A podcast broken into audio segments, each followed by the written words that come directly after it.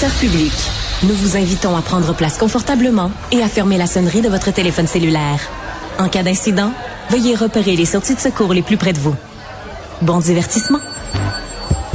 Un, deux, un, deux. OK, c'est bon, on peut y aller.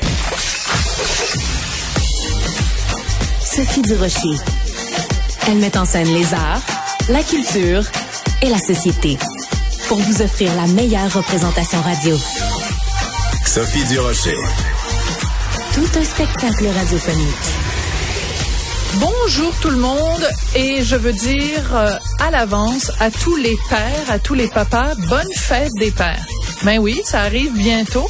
On parle beaucoup, beaucoup. Chaque fois que c'est la fête des mères, il y a plein de, de spéciaux dans les magasins, puis les restaurants, puis les fleuristes. La fête des pères, c'est pas qu'on n'en parle pas, mais on en parle quand même moins, comme si les papas étaient moins importants dans la vie de l'histoire de l'humanité que les mères. Dire, quand même pour avoir un être humain, ça prend un papa puis ça prend une maman, donc c'est quand même euh, assez important. Euh, et justement, à l'occasion de cette fête des pères, ben, c'est en ce moment la semaine québécoise de la paternité, ce qui m'a permis d'apprendre qu'il existe au Québec un regroupement pour la valorisation de la paternité. Ça, ça tombe totalement dans mes cordes. Et justement, j'ai au bout de la ligne Raymond Villeneuve, qui est directeur général de ce fameux regroupement pour la valorisation de la paternité. Monsieur Villeneuve, bonjour. Bonjour. Bonne fête des pères à l'avance. Ben merci, effectivement, ça s'en vient. J'ai bien hâte. J'ai prévu samedi une journée avec mon fils euh, en tête à tête. Ça va être très agréable.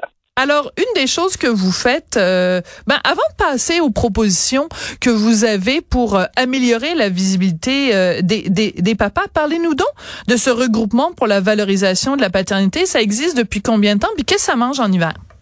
Qu'est-ce que ça mange en hiver? Écoute, euh, on a, moi, j'ai été le premier employé du regroupement en 2005. On était tout petit, tout petit. C'était un organisme euh, du quartier Hochelaga Maisonneuve. Je travaillais trois jours par semaine à 16 piastres de l'heure dans un garde-robe. puis j'organisais la fête de la famille dans Hochelaga Maisonneuve. Okay. C'était très bien. Ouais. Mais disons, juste pour vous dire qu'on a fait du chemin, là. Et là, depuis 13 ans, donc on a fait un, en fait depuis 18 ans, on a fait un paquet d'activités et maintenant on est un regroupement national. On a maintenant 12 employés à temps plein wow. et on fait principalement trois choses. Un, on regarde les politiques publiques en les lois, les programmes, les plans d'action du gouvernement et on regarde est-ce que les pères sont dedans. Puis la réponse c'est pas très souvent. donc on Je suis hein, tellement surprise, tellement surprise. Mais le petit test, là, vous prenez le document, vous faites rechercher père, rechercher mère, euh, rechercher parent, c'est très, très efficace. Très et comme ça, moi, je découvre un, un, paquet de choses. Et donc, on fait des représentations auprès des gouvernements. Et on voit que les mentalités changent. Et de plus en plus, là, on obtient des succès. On travaille beaucoup aussi auprès des services. Parce que oui, les politiques publiques, c'est important. Mais après ça, dans les services à la famille, il faut regarder aussi si les pères ont leur place. Et encore une fois, on voit que, ben, pas toujours. Mm-hmm. Et souvent, des services pour les parents, pour les familles, dans le fond, c'est principalement des services mère-enfant. Mais ça change, ça bouge, mais il y a encore beaucoup, beaucoup de travail à faire.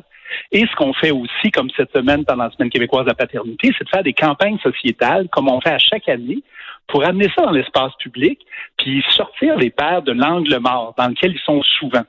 Parce que souvent, on va parler des mères et des parents, on parle des mères comme étant des mères, puis les parents, c'est comme les mères aussi, puis une espèce de tout indistinct dans lequel il y a des pères. Un flou, oui. Mais les, mais les pères, ils ont des réalités particulières, des enjeux particuliers, et quand on les nomme pas, ben, ils n'existent pas c'est ça ma job dans la vie, c'est de lever la main puis dire il y a des pères au sein des familles.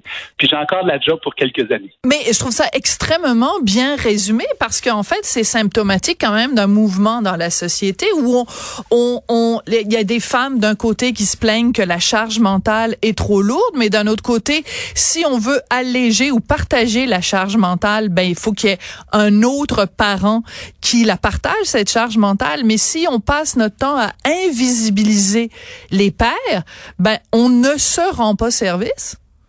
Ben tout à fait.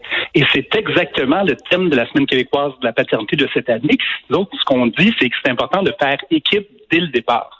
Oui. faire équipe, c'est faire équipe le père, la mère, le conjoint, la conjointe ensemble, entre eux, mais également dans l'univers de service.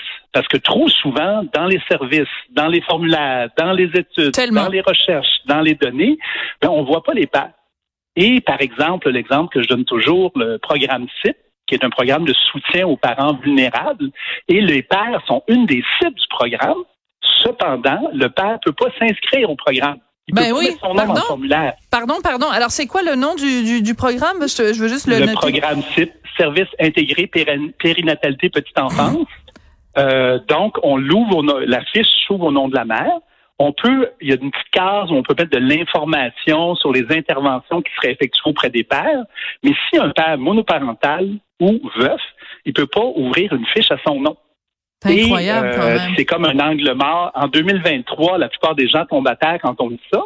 Mais il y a plein de formulaires où les pères peuvent pas nécessairement s'inscrire, ce qui fait que les pères sont souvent dans l'angle mort, on n'a pas de données sur eux autres, donc on va pas nécessairement toujours voir leurs enjeux, leurs détresses, leurs difficultés. Ouais. Et on sait que la périnatalité, c'est une période super importante Oui. parce que c'est Alors, juste- tout commence. Oui, juste euh, Monsieur Villeneuve, parce que moi j'ai- j'aime, il y a beaucoup beaucoup de vocabulaire de la périnatalité, Ben oui. c'est avant. Donc c'est euh, tout ce qu'il y a avant la naissance de l'enfant. Juste, je veux pas En fait, vous reprendre. autour. Oui, Oh autour. non, allez-y, allez-y. Ah Parce qu'on a notre Ok. jargon, hein. Tout le monde en a son jargon. oui, vous oui, avez oui. bien raison. Alors donc c'est pas juste avant, c'est autour. Ah oui, je savais pas. Péri, donc ça veut dire autour. Donc c'est comme la périphérie, conception.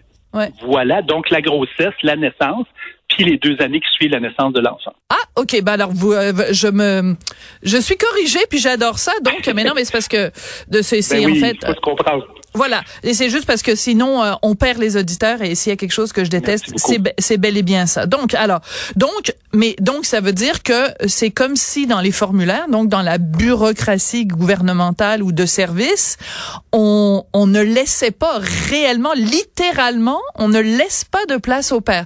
C'est assez fascinant parce que, euh, ben moi, je suis féministe, je suis sûre que vous l'êtes aussi, puis ma définition du féminisme, qui est vraiment B à bas, là, 101, c'est l'égalité homme-femme. Donc, à partir du moment où on est pour l'égalité homme-femme, ça veut dire qu'on est pour l'égalité du traitement. Alors que là, manifestement, il y a un, un déséquilibre dans le traitement entre les hommes et les femmes. On comprend qu'évidemment, les femmes vont porter l'enfant, etc. Donc, il y a un- déjà un déséquilibre biologique. Mais si on ne reconnaît pas la présence des pères, on se prépare des pères absents?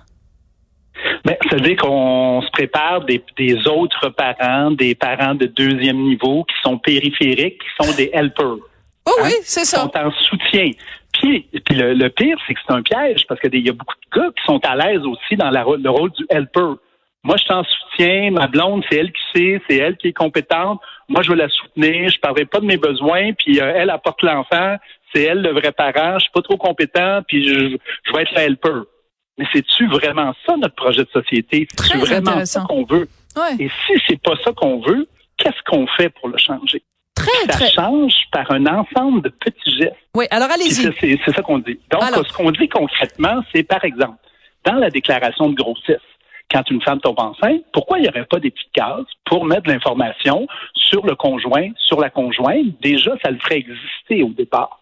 Après ça, dans le suivi de grossesse, quand le médecin rencontre la femme enceinte pour son suivi de grossesse, pourquoi est-ce qu'on s'intéresserait pas aussi au couple, à la santé mentale du père? Parce que, par exemple, si le père fait une dépression pendant la grossesse, ça va avoir une influence terrible sur ce qui va venir par après. Absolument. Dans, dans les rencontres prénatales, pourquoi on ne s'assure pas de parler au couple, au père, à la mère, puis les accompagner les deux à l'accouchement? Pourquoi on ne s'assure pas aussi que le père fasse vraiment par- pleinement partie de l'expérience? Et il y a des bons médecins, il y a des bonnes sages-femmes qui ont cette préoccupation-là. Oui, au lieu de juste tenir la caméra, là, ça sert à autre chose que juste tenir la caméra, un Ben papa. oui. Parce que des moments, c'est des moments fondateurs. Hein? La naissance d'un enfant, là, ça, ça- c'est extrêmement important pour les parents. Alors de pouvoir le vivre pleinement, c'est super important. C'est ce que j'ai vécu moi pour mes deux enfants. J'étais là à plein. La médecin était extraordinaire et le fait d'être pleinement là, c'est super important. Les lieux physiques, plein de pères ils nous disent, euh, moi j'ai passé trois nuits à l'hôpital, sa petite chaise droite, c'était super tough, il n'y avait même pas un petit camp, rien. Tu sais, ces petites attentions-là de dire que l'autre parent, le père, le coparent aussi est important. Puis encore plus, je vous dirais, après la naissance. Mhm. Parce qu'après la naissance, oui, on focus beaucoup sur la naissance, mais une fois que le bébé est là, euh, c'est une des plus grosses transformations de la vie d'un couple. C'est un gros stress sur les parents. Les parents, souvent, sont très fragiles, sont très insécures, très anxieux aussi maintenant, les jeunes parents. Et il y a des cas où ça va bien, mais il y a des cas aussi où ça va moins bien. Absolument. 8 des enfants naissent prématurés au Québec. C'est beaucoup, ça en fait 6 000 par année. Il y a 6 000 bébés prématurés au Québec. Euh, dépression postnatale, 15 à 20% des mères feraient des dépressions postnatales, puis 10% des pères. Ça fait beaucoup de monde. Ça, fait beaucoup de monde. Je trouve ça très important. Euh, le temps va nous manquer. Je veux absolument vous faire réagir à un communiqué de presse que je viens de recevoir. On est 13 aujourd'hui, oui, qu'on a reçu aujourd'hui, euh, du Conseil de gestion de l'assurance parentale, qui nous parle d'une hausse historique de la présence des pères au euh, RQAP. La prise de, de semaines de prestations atteint un sommet. Est-ce qu'on peut prendre le temps, s'il vous plaît, tous les deux, d'applaudir les pères québécois? Euh, tout à fait. Puis c'est intéressant parce que plus de partage, plus de congés de paternité, on avance vraiment. Et ça, c'est suite à une réforme de l'assurance parentale qui a été faite récemment. Donc, on avance, on progresse, mais il y a encore beaucoup de chemin à faire pour que le réflexe paternité soit partout. Puis quand on, quand on pense famille, qu'on pense aussi au père. Moi, ma job, c'est ça, c'est de lever la main pour dire il y a des pères au sein des familles. Et je vous dis, il y a de l'espoir. Dans le réseau de la santé, dans les ministères, il y a de plus en plus de gens qui pensent comme ça, mais il faut pas lâcher, il y a bien de la job à faire encore. Ben, écoutez, je vous adore. Je sens que c'est pas la dernière fois qu'on se parle. Raymond Villeneuve, je rappelle que vous êtes directeur général du regroupement pour la valorisation de la paternité. ce serait bien qu'on se rappelle que les pères, ça existe pas juste le jour de la fête des pères, puis qu'on leur achète de, de l'aftershave euh, qu'on a acheté à la dernière minute. à la pharmacie. Absolument. C'est beaucoup plus que ça, un papa. Voilà, exactement. Merci beaucoup. Euh, Raymond Villeneuve, ça a été un plaisir de vous parler. Parfait. À la prochaine. Bye bye.